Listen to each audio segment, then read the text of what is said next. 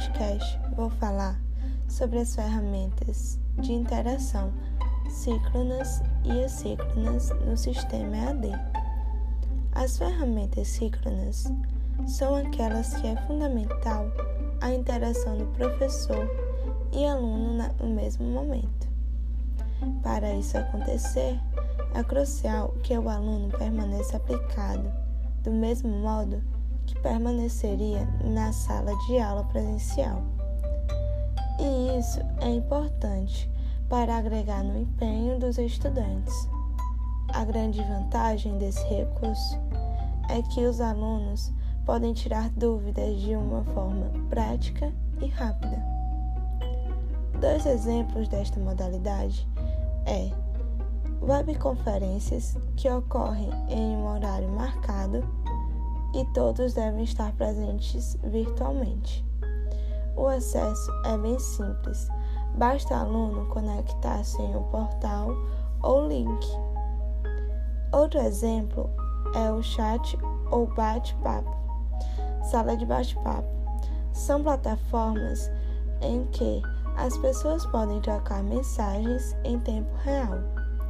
Essa interação também acontece na webconferência por meio do bate-papo online, onde os alunos podem tirar dúvidas e trocar ideias com os colegas.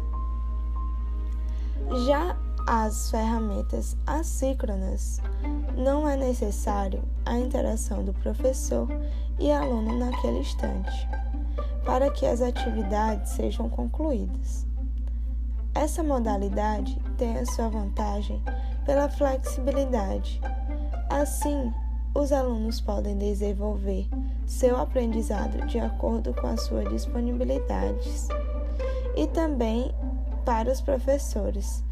Mas, para obter bons resultados, é importante ter responsabilidade, organização para controlar sua rotina e ter comprometimento.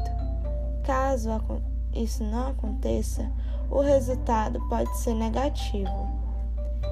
Exemplos dessa ferramenta são o Fórum de Discussão, que é um espaço onde os alunos podem debater sobre temas variados e relevantes.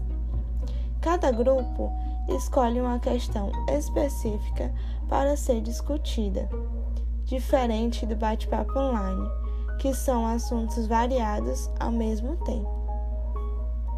Também tem o e-mail que é o meio de comunicação mais pessoal, que o aluno pode tirar dúvidas específicas e enviar arquivos importantes.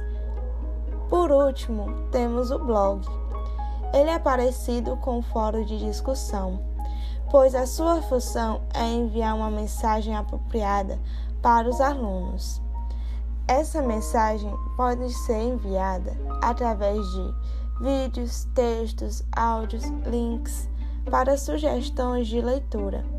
Após a publicação, os leitores têm um espaço para comentar a sua opinião e tirar dúvidas sobre o assunto do post. Então, para finalizar, posso resumir que as ferramentas síncrona precisam estar presentes virtualmente em tempo real já a ferramenta síncrona não é necessário por sua flexibilidade. Essas ferramentas são de grande importância para o curso AD, pois elas fazem com que os alunos possuam responsabilidade, autonomia e participem das atividades corretamente. Bom, é isso. Até a próxima!